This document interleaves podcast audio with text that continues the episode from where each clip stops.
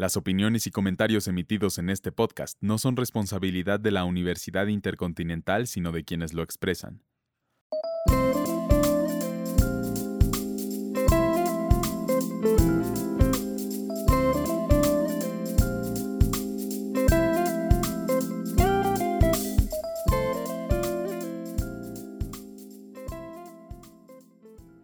Bienvenidos a un nuevo episodio del Week Podcast. Yo soy Andy hoy les hablaré sobre la nueva exposición de arte que llega a la Ciudad de México. El Museo del Prado, uno de los mejores recintos culturales de Madrid, llegará a la capital mexicana a través de El Prado en las calles de México.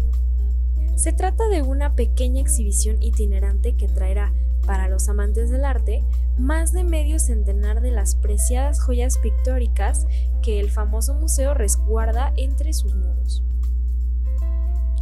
El Museo Nacional del Prado es de los más importantes a nivel mundial. Se ubica en Madrid y el edificio alberga obras de algunos de los artistas más importantes de la historia, tales como Velázquez, El Greco, Goya, Tiziano, Rubens y El Bosco, entre muchos otros.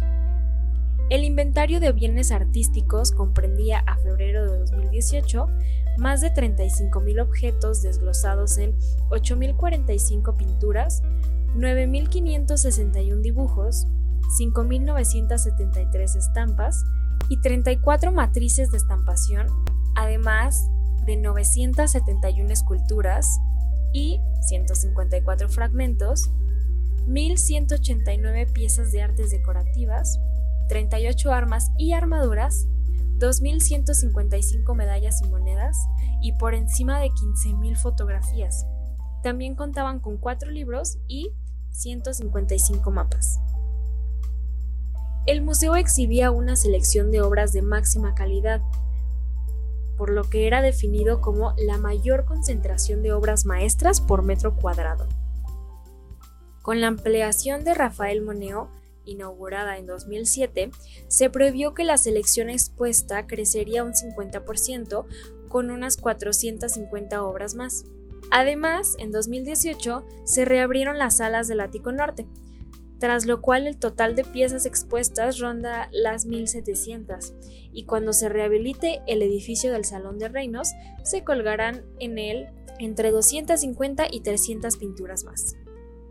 Al igual que otros grandes museos europeos como el Louvre de París o el Uffizi de Florencia, el Prado debe su origen a la aflicción coleccionista de las dinastías gobernantes a lo largo de los varios años. Refleja los gustos personales de los reyes españoles y su red de alianzas, y sus enemistades políticas también, por lo que esta es una colección asimétrica. Algunos artistas y estilos tienen un repertorio insuperable, y por el contrario, otros se hallan representados nula o escasamente, Solo desde el siglo XX se procura, con resultados desiguales, solventar algunas ausencias. Las escuelas pictóricas de España, Flandes e Italia, sobre todo Venecia, ostentan el protagonismo en el Prado, seguidas por el fondo francés, más limitado si bien con buenos ejemplos de Nicolas Poussin y Claudio de Lorena.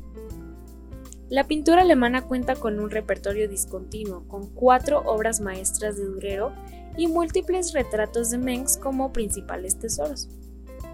Junto al breve repertorio de la pintura británica, circunscrito casi al género del retrato, hay que mencionar la pintura neerlandesa, una sección no demasiado amplia, pero que incluye a Rembrandt. En el año 2019, los gastos del museo ascendieron a 44.97 millones de euros, y por su parte, los ingresos fueron de 49.56 millones. De estos, 22.67 procedieron de la venta de entradas, un récord histórico, y 16.18 de la aportación estatal. Como fue mencionado antes, en el 2019 el museo rompió su récord de visitantes con más de 3 millones. En sus inicios, el museo abría apenas dos o tres días a la semana y cerraba siempre que llovía, se suponía que era para evitar mastificaciones y suciedad. Por otro lado, durante un tiempo, las salas de escultura no estuvieron debidamente pavimentadas y el polvo debía eliminarse regando el suelo con agua, aunque pronto se esteró, y posteriormente se instaló tarima de madera en casi todas las salas. Por cuestiones de seguridad, la madera fue sustituida por mármol después de la década de 1930. La exposición se instalará sobre las rejas del bosque de Chapultepec, famosas por exhibir incontables exposiciones al aire libre. De esta manera, a partir del próximo 25 de octubre y hasta finales de enero del 2022, los visitantes de Avenida de Paseo de la Reforma podrán admirar la reproducción fotográfica de algunas obras maestras de la pintura europea. Además, el hecho de que no se trate de pinturas originales no quiere decir que las piezas serán de baja calidad. Actualmente, las reproducciones son hechas mediante tecnología de punta, que garantiza una extraordinaria fidelidad respecto del original. El Prado en las calles de México vendrá de la mano con actividades adicionales organizadas por algunos museos de la capital. Sin duda, esta será una exposición que el pueblo mexicano disfrutará mucho, ya que después de todo, se estima que de los 3 millones de seguidores en las redes sociales del Museo del Prado, México ocupa el segundo lugar. No es la primera vez que esta colección sale de España. Según Miguel Falomir, el director del museo, este formato de poner las obras fuera de un ambiente de museo busca presentarlas en un espacio más real, y así ha sido desde 2011 cuando se creó por primera vez la iniciativa en varios países de Latinoamérica. El primer año se presentó en Santo Domingo, después de un esfuerzo conjunto entre el museo y la Agencia Española de Cooperación Internacional para el Desarrollo, y a partir de entonces ha estado por toda Latinoamérica. Honduras, Guatemala, El Salvador, Cuba, Nicaragua, Costa Rica, Panamá, Paraguay, Perú, Bolivia, las Filipinas, Argentina y la Guinea Ecuatorial. Cabe destacar que la muestra es resultado del convenio entre el citado museo y la Agencia Española de Cooperación Internacional para el Desarrollo. Estas dos instituciones han trabajado en conjunto con las instancias culturales de países como Argentina, Bolivia, Perú y ahora México, para poder traer esta exquisita selección de arte a miles de personas que pueden encontrarse al otro lado del mundo.